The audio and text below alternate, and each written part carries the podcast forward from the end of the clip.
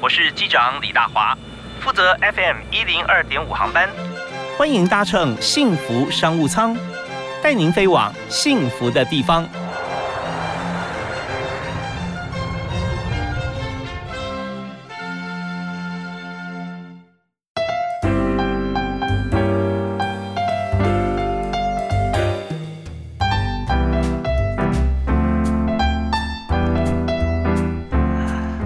各位亲爱的听众朋友，大家下午好啊！傍晚了，也要祝大家晚安。非常欢迎您锁定啊 FM 一零二点五幸福电台，收听幸福商务舱。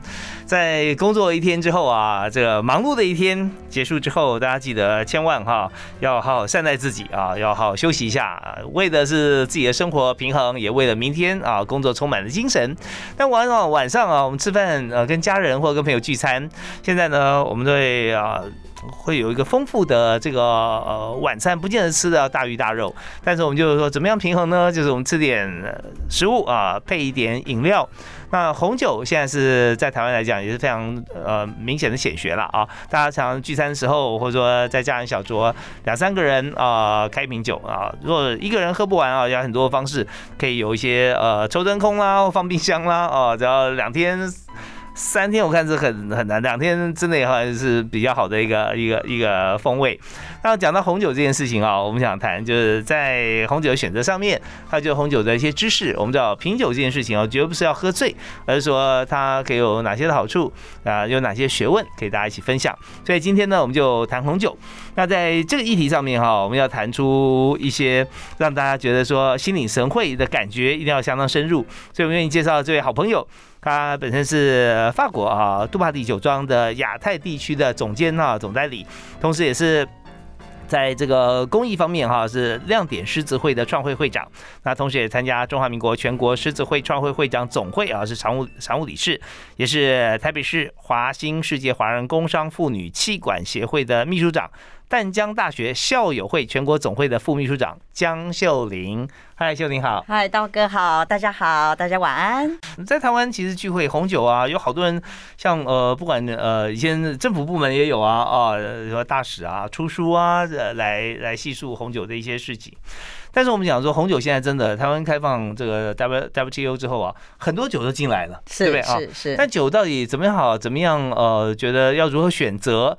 呃，价格啊，价位这些也都非常缤纷呢。是是，那所以从呃这一点上，我们首先来谈啊，谈说红酒这个产业啊，呃，像您本身在代理的这个杜帕蒂酒庄，是，它是法国的酒庄嘛？是是，不止台湾哦，是亚太地区，你都是要负责的。对，怎么会有这个机缘哈？那这个酒庄它地理位置在哪里啊？酒有什么特色？因为本身呢，我是从事国际贸易。尤其是出口贸易，呃，和非常多年的经验，然后也是因为因缘际会的情况之下，因为我常常因为呃公务的原因，我常常出差，啊，也到了法国、欧洲，呃，常常出差，一年大概三百六十五天，有三分之二的时间在国外啊出差哈，不是在国外就是在飞机上，对对对，你找我的时候不是在飞机上就是在国外，啊是，那刚好有个因缘际会之下呢，然后刚好一个朋友的介绍，呃，见到这个杜巴特的总裁总公司哈，在法国刚。好，那时候我们也去他那边参观他的酒庄，因为那时候我们也在喝一些红酒，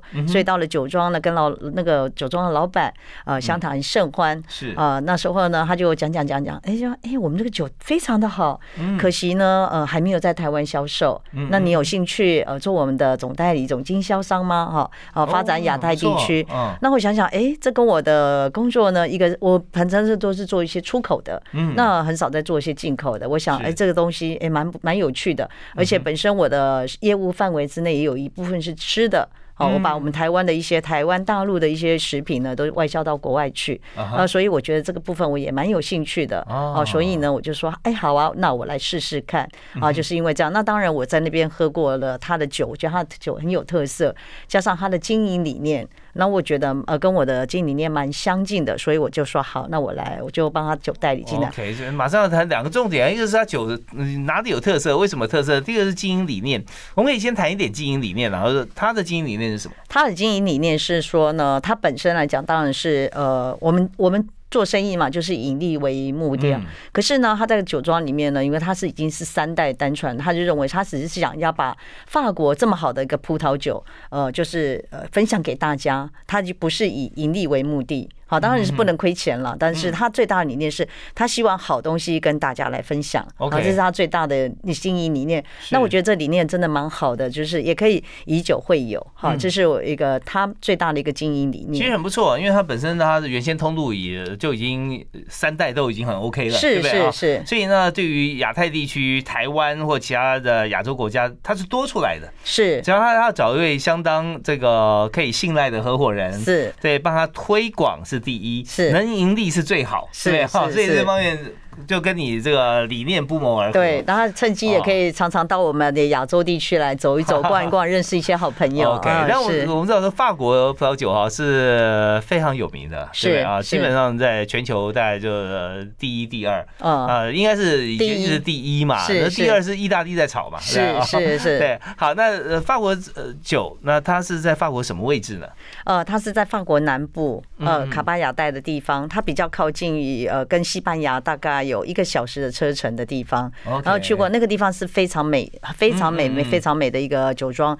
那希望呢，大家大华哥呢，或者是希望各位听众，如果有机会的话，欢迎到我们的酒庄来走一走。好，在幸福商务舱来报名。哎，是是是 喝酒无限畅饮。好，如果说我们疫情呃可以啊全球走透透的时候啊，那我们就欢迎大家一起来报名，我们就跟着这个秀玲哈，就去这个酒庄来来逛一逛、玩一玩，无限畅饮。是无限畅饮。好啊，那呃，我们在这个地方，我们了解啊，在南比较靠南边，那呃，我们稍后也想谈谈看，这酒的酒庄这么多，啊是，而且呃品种啊、种类还有酿制的方式啊、气温啊，好像都都是它的关键因素在里面。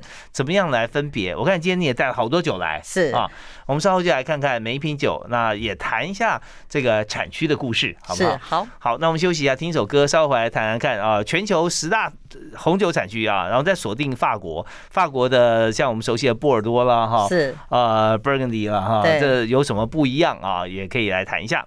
好，那第一首歌哈，要请秀玲帮大家推荐啊，我推荐一条呃城里的月光。我特别喜欢这条歌哈，是因为呃我们常常都会在有月光的下面，尤其是在呃我跟我的家人相聚，跟我的爸爸妈妈相聚，呃常常大家都会一起呃到外面散散步啦，聊聊天，这是我们全家最放松的时候，所以我特别喜欢呃这个月光下散步这样子。OK，、嗯。好啊，我们的心情愉快啊，是。呃，品尝美酒，然后听着非常美好的音乐，城里的月光，然后彼此进行交流，啊是是，很美。我们来听这首由秀玲江秀玲推荐给大家的《城里的月光》。同时稍回来呢，我们教大家很多的这个实际上的一些硬底子功夫啊，就怎么样品酒啦，酒杯怎么选择，红酒、白酒、香槟呃各有什么样子的一个强项啊。我们休息一下，马上来谈。谢谢。好，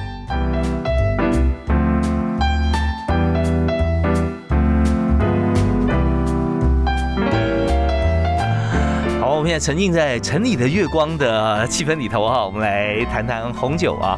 那当然，我们今天在现场，我们请到江秀玲啊，秀玲她来呃代理哈，在杜巴利酒庄，在法国南部的这个酒庄啊，她是负责亚太区啊的总监，也就是推广啊这个酒庄的酒。那当然了，这个呃，我们看不止红酒哦，你看香槟有气泡酒了啊，也有。那这酒庄当然白酒它一定也会有嘛啊。是是，那我们今天就在这个阶段哈，我们来介绍呃几个产区啊，不同的酒。那同时我们也要谈谈看不同的品种哈，呃，不同酿出来的葡萄酒啊，或不同产区，我们用的杯子也不太一样嘛，是是不是啊？是。那我们首先讲品酒好了，品酒到底要怎么品呢？呃，其实品酒很简单啦，嗯哦，我们最主要，我们打开一瓶酒，嗯哼，我们把它倒到杯子里面去，嗯好，在杯子里面呢，我们就先先看一下它的颜色。嗯好，它颜色，呃，其实你看一下它颜色，你就会大概知道它的产区怎么样。比如说呢，嗯呃，它它是深红色的，或是石榴色，是粉红色的，嗯你大概就会，呃，我们先来了解一下，这样让自己长知识。呃，你说品酒呢？品酒知识是点点滴滴、一点一点累积下来的，嗯所以你根据这个经验值，你就慢慢哦，原来这个，比如说呢，像呃，意志力，智利产的是那个呃 Sauvignon 酒他，们说没有，对单宁比较重一点，呃，嗯，对，因为它日照比较比较比较充足比，较充足，所以它葡萄甜度高，葡萄甜度高，它的呃酒精度就高一点。是那高一点的话呢，它的颜色它的酒，你如果在它的酒杯上面看，它的颜色是属于深红色的。嗯，哦，这个就是一看就是哦，这个应该是新世界的酒，或者是是。比较南呃南欧的酒，嗯就就嗯。颜色就会比较深，譬如说西班牙啦、呃葡萄牙，日照比较丰富的地方，对，或者智呃智利啦、阿根廷。那像法国呢，因为它在中部这部分，所以呢，它的酒，它的酒呢，它就会像黑皮诺啦，哈、那种，还有香内诺、香内豆的那种酒，它的石酒呢，就会属于比较石榴颜色、比较淡粉红的颜色，所以你就会知道说啊，那个产区大概在在怎么样的，这是根据经验值来来。是，如果说是一样是法国，它它不不是在 Burgundy 的那个黑皮诺啊，皮诺，它是也它也是那个 Cabernet Sauvignon，对。它是波尔多的话那颜色还是比较比较深，还比较淡呢。也比较淡一点点，因为它的颜色就是呃跟它日照有关系对，跟日照有关系的，哦，所以先先了解说这它它的产区啊嗯。或产地，是。然后再看它颜色，大概就可以判断更加精准了。是是，哦。有些人他特别喜欢呃某个产区的酒，譬如嗯。说为什么 Burgundy 的酒在五大呃四大酒庄这么这么有名的四大酒庄全部都在 Burgundy，是因为它本身在那边它的葡萄属于老藤的，而且再加上它的葡萄树还在酿造的手法，为什么他一瓶酒可以卖到几十万？嗯哦的原因在这里，是因为它的酒，第一它的数量有限，第二它的酿造，还有加上它葡萄藤在各方面的单宁各方面，它都非常的平稳，而且呢，嗯它是属于珍藏的酒，所以我们四大酒庄的酒全部都在 Burgundy。那如果说酿造手法一样的话，在不同产区它会有什么效果吗？呃，这就像像我们，我拿个比喻来讲好了，嗯就像我们现在柚子，我们现在柚子不是有分呃刚中秋节刚过嘛？呃，为什么我们讲说台南麻豆的柚子，尤其一定要吃老长的？嗯呃，可是我们知道现在最近花莲鹤冈也有，嗯哼，呃，可能呃哪里哪里都有一些文档，是可是我们吃起来就是没有像麻豆老张的呃文旦这么的好吃，对，是不是？香甜，然后就是这么的香甜，这么细致，呃，对滋味那它有一股特别的香味。那这个部分也是是为什么法国人他非常的自豪，说我就是世界 number one 的红酒。嗯嗯为什么？因为他们呃强调他们在酿造的时候，他们是根据古法在酿造，而不是用快速的发方式去发酵嗯哦，那快速的制造出红酒来，所以它就变成快速的，所以它没有那种嗯呃。呃，单宁的味道，或者是红酒的香醇的味道出来，就是这样，它没有办法保有那个古法酿造的味道出来。是，就是说，如果说你用这个同样的方法，在不同产区，因为它的数不一样啊，时间不一样，所以酿不出这种口味。那如果说你 你用这个同样的品种，但你有换一个不同的方法，用现代方法来酿造这个古老藤的葡萄，但是那葡萄就可惜掉了。啊是是是，所以这些就是真的就集中在这个产区啊，才能够有这样做法。法国人呢，他们他们非常骄傲，嗯就是他们是第一个，就是全世界最大的法国呃葡萄的产区的国家。嗯那他们也是非常的骄傲，是他们的制成，还有他们对呃。葡萄酒本身来的坚持，他们不因为价钱，不因为产量，不因为呃竞争，所以他们呃改变他们本身的制造手法，这是他们对他们自己的坚持，不忘他们的初衷，这样子嗯，。对，很多时时候啊，食物这件事情来讲啊，是跟时间有关系的。时间它可以让它风味变好，啊是如果太快的话，其实真的呃就没有办法达到说那种经典的感觉。是好玩，那我们刚刚讲的是法国，法国你看像呃呃刚讲这呃，如果说黑皮诺的话，它是 Burgundy 对不对啊？嗯那边产。那如果说在呃 Bordeaux，它还分左岸右岸，是吧？是是，有那个 Cabernet Sauvignon，还有这个呃梅洛对。梅洛比较甜一点嘛。呃，梅洛是比较甜一点的呃嗯的酒，然后它的它也比较酸一点点。它比较甜，也比较酸。那呃，Cabernet Sauvignon 的话，它大家的话，它它单宁度比较高，比较干涩一点。嗯所以呢，大家会就是看你每每个人的喜好。你看，大家问我说，什么酒是好的，什么酒呃不好？我说没有什么好跟不好，你喜欢的就是好酒，是也没有所谓的贵不贵，你喜欢的就是好酒，就是那喝的顺不顺就好酒可。是如果贵的话，它一定好喝吗？呃，不一定。影响酒的价格的因素有哪些？影响酒的价格，当然是因为它的产量的问题。嗯，它产量可能它的产量多寡，那加上它本身的那个葡萄，嗯葡萄的产区，它的就刚刚讲的产量的问题，那再加上是酿制的手法的问题，这这这都是影响。还有气候，嗯气候也是一个非常重要的。今年呢天气好。葡萄盛产，可能价格就会比较平稳，会比较低一点。可是如果今年因为气候不好，会遭大雨，没有没有葡萄的时候，价格就会上涨。像最近疫情的原因，我们葡萄的价格也不断的上涨，嗯，因为产量变少。是，那所以说我们看到常常在这个拍卖会上面啊，是能够上拍卖会的酒，那通常它就价格其实是非常高的，是是。那这个酒呢，被拍卖有时候被辗转拍好几次，是。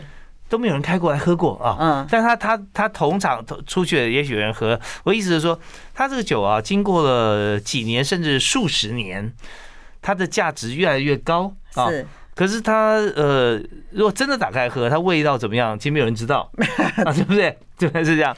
那它是一定要什么样条件底下才保存这么久？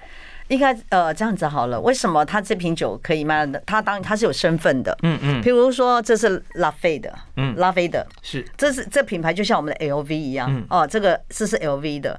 那无论它这瓶酒转辗转到哪里去，他都有身份证明的，是，哦，他是什么是哪一个年代的，哪一个产区的，什么时候的酒，他会记录的非常清楚，而且他在保存的时候的温度，为什么我们希望说好的酒呢，可以放在这个。酒窖里面，它酒窖呢是恒温，我们大概都是保持在大概十八度左右的上下的温度，十八到二十五度这种中间的温度。那温度不要忽冷忽热，忽冷忽热，要保持恒温啊。这这种酒呢，就就就能够保存久一点。所以在台湾来讲哈，因为台湾呃相对来讲温度比较高一点，有时候到三十几度嘛，是是是，所以还是建议大家放在这个有温度控制的冰箱比较好。对，尤其是好的酒。对，但是千万。不要一直放在自己家里面平常的冰箱，是吧？会不会太低？呃，对，一般来讲，呃，一般的冷藏的话，温度的话是会比较低一点点，但是也没有关系，你就放在那边哈。当然，好的酒一般来讲我们不会这样放，我们都会有一个酒窖。酒窖。对，那一般我们像这种酒的话，我们可以放在那边哦，保持它的温度，拿出来的时候让它回温一下，还是可以的，就可以保持它的新鲜度。啊，我们稍后回来之后，我们来谈谈看，嗯，什么酒配什么杯？好，好，没问题。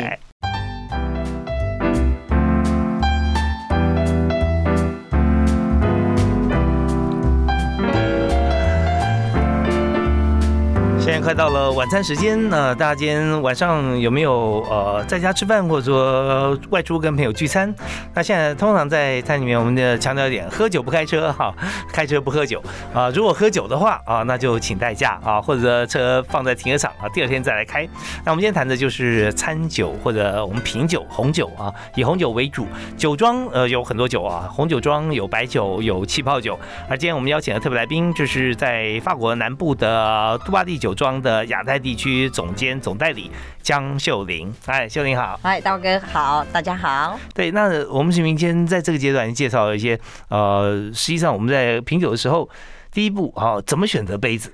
呃，是这样子哈，跟大家分享一下哈，我们杯子真的，呃，对，对我们品酒来讲是非常重要的。嗯，呃，譬如说好了，我们今天的香槟哈，或者是气泡酒，它是有气泡的，嗯哼，它就不适合用这种大大度的。为什么？因为它的对它它这部分它的气泡很快就就散掉了，所以呢，我们一般来讲会介绍用这种。为什么香槟杯它是比较细长型的？嗯，像郁金香一样的，郁金郁金香的样子。它其实刚开始的时候，香槟的时候有有三种杯子，一个是像郁金香型的哈，有一种像酒杯型的那种。是。所以我们现在比较喜欢长方形的。为什么？你可以看到它的气泡就慢慢的缓上，是非常疗愈的啊，是非常疗愈。的。你看它那个细细的气泡哈，慢慢的在冒上。去是非常疗愈。那香槟一般来讲，就是我们可以称为叫迎宾酒或是餐前酒，嗯啊，就是我们大家在交流的时候，所以一边跟人家交流，一边看着这个香槟的小小气泡，这是非常疗愈的一个一件事情。OK，那第二个呢，我们来讲的是红酒。啊，当然了，我们白酒的话也是也是细长型，也是细长型的。口述一下，香槟有不一样，它的它也是属于比较细长型的哈。嗯，它比较属于像这样子，它是比较长型的，呃，长型比较长一点，对，比较长型。它比较这个呃，在这个。杯子最宽广地方哈是在下部啊，是稍微宽一点，但是因为长形呢，它宽不了多少，是是，但它是直直的往上，对对啊。那香槟的话会有一些曲度，是对，有一些曲度。那当然了，喝白酒的话，呢白酒跟香槟都是需要放在冰呃冷藏的，所以我们在喝的时候最好是有个冰桶放在旁边，它保持它的温度哈。这是平常收藏的时候呢？平常收藏的时候，它可以放到呃室温，但是不要太高的温度。可是你要喝之前，最好是放到冷藏，让它有个温度。大概在十十几度的左右的分，度，到十五度到十二度这中间的温度，喝起来会更好喝。哦，那我再介绍一下，就是我们的红酒。嗯嗯，红酒杯呢，那那还有一种就是肚子比较大的，为什么对它要选择这这下面这边比较宽的？是因为红酒具有单宁，嗯哼，那单宁呢，那需要被需要在这边被醒出来。对，为什跟空气混合，对，嗯跟空气混合，为什么？因为有的时候放在橡木桶里面，可能呃呃二十四个月、三十六个月这等等，它已经沉睡在呃橡木桶有一段时间了。嗯嗯那所以呢，它利用酒杯的这种摇晃哈的方式，跟空气中的接触，然后显现出它的单宁出来。嗯好，这是是为什么我们的红酒杯会属于比较大度的部分。是那大家会问说，哎，那请问一下，我倒酒，有些人倒红酒倒到这里来。倒八分满，倒八分满到哪？其实这都都都不对的。一般倒倒空气太少对嗯，一般来讲倒红酒大概就是倒到那个最宽的地最，宽的地方哈嗯，大概这个地方大家最多极限对对。然后呢，这是这也就是可以跟空气接触到最最大的面积。嗯那你呢可以在这边慢慢的晃，但是不要一直晃，不要一边跟人家说话一边晃，嗯这样子也也不礼貌。就是大概慢慢的晃一下，会觉得是非常优雅。红酒杯的种类真的是非常多，大家都会觉得哇，喝一个酒。不同的酒要不同的杯子，真的很累很累。嗯呃，那所以我们在呃我们的那个红酒的制造商里面呢，就推出了这一瓶这一个杯子叫 ISO 杯。这个杯啊。对这个杯呢，就是适用于在各种的红酒上面都可以用，所以只要这个杯子都可以了，就这样子。哦是。所以这叫做 ISO 杯。ISO 杯它就有点像底下呢像是一个三角形的一个，就侧面看起来像三角形，，对对。上面呢就是一个梯形坐在上面，对对。啊是，就是它的底部哈，它很宽，它不是宽在腰上面，是是它。底部就已经很宽了，对，啊那我们我们倒酒的时候非常清楚的，你就可以倒到这个地方，啊，你是哦，你就不会超过这里，这就是最最适合的，OK，对，最适合的量这样子。是为什么像是 Burgundy 的杯子跟博豆杯子会分不一样？嗯，那是因为他们的酒，他们譬如说像呃有些酒需要醒酒比较多的，那所以我们还需要开口比较大的杯子。开口大，然后肚子胖又对圆对对，啊 然后那种其实我在喝红酒的时候，杯子真的很重要。其嗯实一瓶。不怎么起眼的杯子倒在一个那个好的杯子，又是一个很那个水晶杯哦上面。不显得酒倒到水晶杯里头，哦，那啊种感觉是完全不一样。你会发觉它整个的那个身价就已经抬高了十倍，这样，所以喝起来的感觉也会也也会不一样的，这个心态的不一样。这是我个人小小的分享，这样子。OK，所以大家想说这酒杯呢，呃，我们就去研究一下，基本上先分红白酒好了啊是，白酒比较瘦一点，红酒比较胖一点、宽一点啊。是是那如果说在这个波尔多呢，那酒它它的杯子就稍微像是白酒杯的放大。对啊对就是说它它还是一样有一一点比较比较长型的啊，高长高型的。那如果说是勃艮第的酒的话，就杯子比较这是波多的杯哦，子，这波多对，嗯那 Burgundy 就比较圆胖，对，圆胖型的比较大，嗯它是需要更多的空气混合。是哦，那皮诺诺瓦的黑皮诺就是勃艮第的代表了。对对啊对对对，那这些我们就它有非常有个性的味道了哈，就嗯就喝起来会不一样。所以呢，这个摇晃杯子，有想象啊，其实它不是酒，它是一杯一百度的水。你想要喝的时候，你要让它跟空冷空气结合，它会比较能够降温。是。但是这个概念哈，那你有没有摇出来烫到你啊？所以你就轻轻摇一下。对，那哦最主要是我们在喝酒的时候，千万不能有看到有些人他觉得，哎，这样就拿拿拿哦，酒就抓住酒杯的杯体了，呃抓住是啊，这个这个是切记不要的。为什么？因为第一个，他也怕杯子破掉了，因为嗯嗯，我们好的杯子，水晶杯是非常的薄的，不小心一弄它就破掉，这是第一个嗯不要。握着杯子。啊，第二个呢，是因为我们手的温度会影响到红酒酒，的温度，，对，然后会影响到九的红温度，所以呢，我们一般就只要拿到手柄，啊，在这个叫做杯体这边，或者是拿到手这这样子拿。哦，就拿着底部这样拖着，或者拿着细细的那根杯杯杯子的这个支撑的是那个啊，是对，那个像像是呃中间怎么讲呢？像是树干一样吧？是啊是，那个这样对，酒酒驾这，样对这样拿着啊，那会好很多。我们休息一下，稍后回来，我们再请下秀玲来谈有关于在红酒方面还有哪些的故事啊？在品呃很多像是以新世界来讲，呃我们刚讲过南美洲嘛，那澳洲呢、纽西兰呢，嗯，还有像是美国，美国本身来讲又是很特别的一个产区啊。是是有没有哪些的酒可以跟大家分享？好休息一下好谢谢来回来。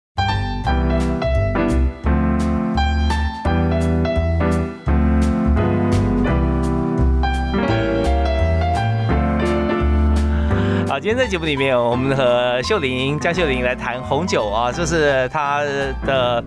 呃，我发觉你是被贸易耽误的红酒商啊，现在马上就回正了，回到说啊，这个进口红酒也是你的本业啊。没有，正在学习当中，谢谢大华哥。对你其他贸易工作还是在继续做嘛？是是啊，所以本来是做这个 export 出口的啊，现在 import 也一起来做。那当然在现在我我们也常在访谈的疫情期间啊，各行各业多所变化。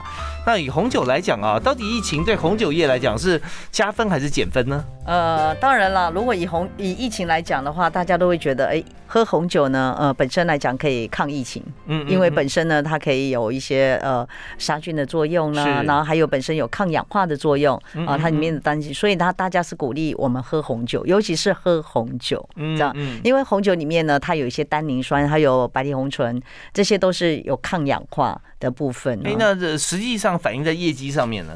呃，应该这样说好了，因为大家都在居家嘛，嗯啊，我们餐厅的生意啦，还有酒店生意呢，其实真的是受影响。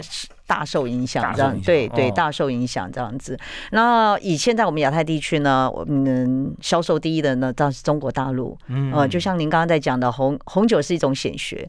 那中国大陆呢，他们现在在经济起飞，所以他们对喝红酒来讲，已经把它当成是一个很潮的事情。OK，你不懂红酒，好像你就是土包子这样。所以，我们呃，在亚太地区红酒销量第一名的是在中国大陆。嗯，中国大陆疫情那也是有受影响，是有受影响，没有错。可是。是他们呢，在家呃也可以会喝酒。那我们台湾人呢，呃比较没有习惯呃吃饭喝酒，或者比较少，比较少，比较少少，这是习惯的问题。对，因为红酒其实，在欧洲来讲，欧美就是餐酒了。是是，没有没有红酒。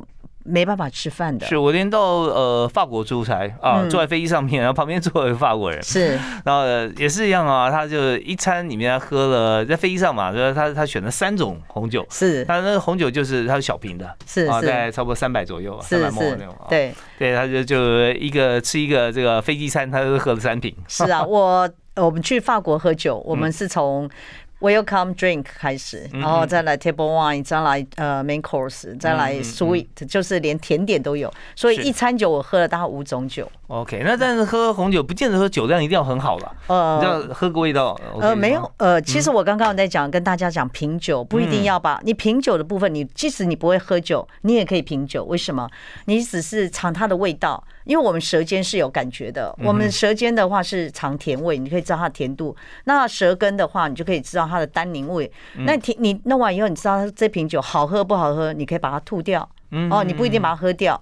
那有些人会觉得好可惜，就喝下去。那是对酒量好的人，可是酒量不好的还是可以品酒啊，并不是说你你不不喝酒就不品酒。因为这是一个品味啊。是是，餐桌上面如果主人呃很多客人在场，那你吐在哪里呢？哦，没有没有 没有，那个就是浅尝。我是说我们在品酒。啊，品酒的时候哦，是对，尤其评审啊，大家特别也是是是，不然喝等到他全部品完了以后，可能就醉倒在在评审台上。对对对，有时候我们的用餐时候在西餐啦，哦，我们大家就有从这个你说饮冰酒啦，哦，香槟啦，白酒啊，开始到就餐后酒啊，是是。啊，甜酒其实都上来。是，所以他在过程里面，我们知道说这个品这个字就是一口当三口喝嘛，是，对，一点点一点点。所以这样别人帮你倒酒斟酒的时候。如果说我们酒量不是很好，说哎不用一点点就可以，是是啊，但是你不要放弃这个机会，因为可以认识不同的酒。是是，好啊。那我们在这个阶段介绍一下，就是全世界哈，我们想说十大葡萄酒产区的话，大概有哪十大呢？呃，当然了，我们刚刚讲的法国，法国这是我们最大的。呃，再来就是我们的意大利。意大利，咱啦，还有说我们美国，美国，意大利一直在跟法国争啊，说它产量最多啊。呃，是啊，不过他们两个就是一直上上下下，但是目前为止还是法国为最大的产地。那大家耳熟能详的大概就是，哎，意大利的酒，法国的酒，呃，很少听到南非。或者是南非的酒，大家比较不熟悉，是啊，或者是尤其是德国的酒，大家更不熟悉了。而且啊，大家都会觉得德国只有啤酒，怎么还会有 有葡萄酒？是，那德国也是有些特别的风味嘛。有德国的话，它特殊的是白酒，白酒啊，是它它特殊的是白酒。不过它的它白酒很有名啊，它很有名，但是它的产量不多，所以只有提供给英国跟英国英国这德国这部分有点气作的感觉。是是，就是大概都提供给欧洲地区的，很少外销出。出来的，嗯嗯，是目前是这样子。那智利大家都知道，智利的酒跟阿根廷的酒是新世界的酒酒，是当然是因为大家都比较熟悉的酒，大家而且市面上最多的也就是智利跟阿根廷，因为他们把这个当成一个主要的出口产物，嗯，这样他们的经济，他们的经济来源就是说我们是葡萄酒跟。跟这是他们的主要产物，这样子。OK，所以有这十大产地哈，就不同的国家。是。它在这个产区里面，其实大家用的品种很多也是标榜源自于德呃法国，对不对啊？对。把法国品种或意大利品种拿到这些不同的国家新世纪是现在来种啊。对，譬如说梅洛啦、索比翁，还有卡贝内索比翁啊，还有呃黑皮诺的酒，黑皮诺，还有一个小内豆。对对对，白酒的，对对对对，对啊，像澳洲像 Shiraz，Shiraz 就是澳洲特有特有的，对对。那像呃西班牙，我们刚刚忘记讲西班西班牙也有非常多的特色的呃呃葡萄，比如说泰巴尼亚，它他们的酒也是特别，也不是其他产区都有的。OK。那法国那西班牙本身日照非常的丰，非常的长，而且非常丰富，所以它葡萄品种也很特别，所以西班牙的酒也很有特色。是是是，那酒其实。呃，好坏跟价格有时候还确实有点关系，是对不对？我们在很多像超市，像台湾超市也很多了。是那在欧洲、欧美，其实超市里面也也有不少。可是我们也发觉说，在这个价格上面，往往在一些中低价位的酒里面，价格决定它的口味，是还有产量。还有产量，好，我们稍后来看看啊，到底怎么样用呃价格来界定？我们也要介绍一下，像你最熟悉、最懂的哈，也就是呃杜巴特酒庄哈，它有哪些特色酒？给大家介绍一下。好，我们休息一下，马上回来。我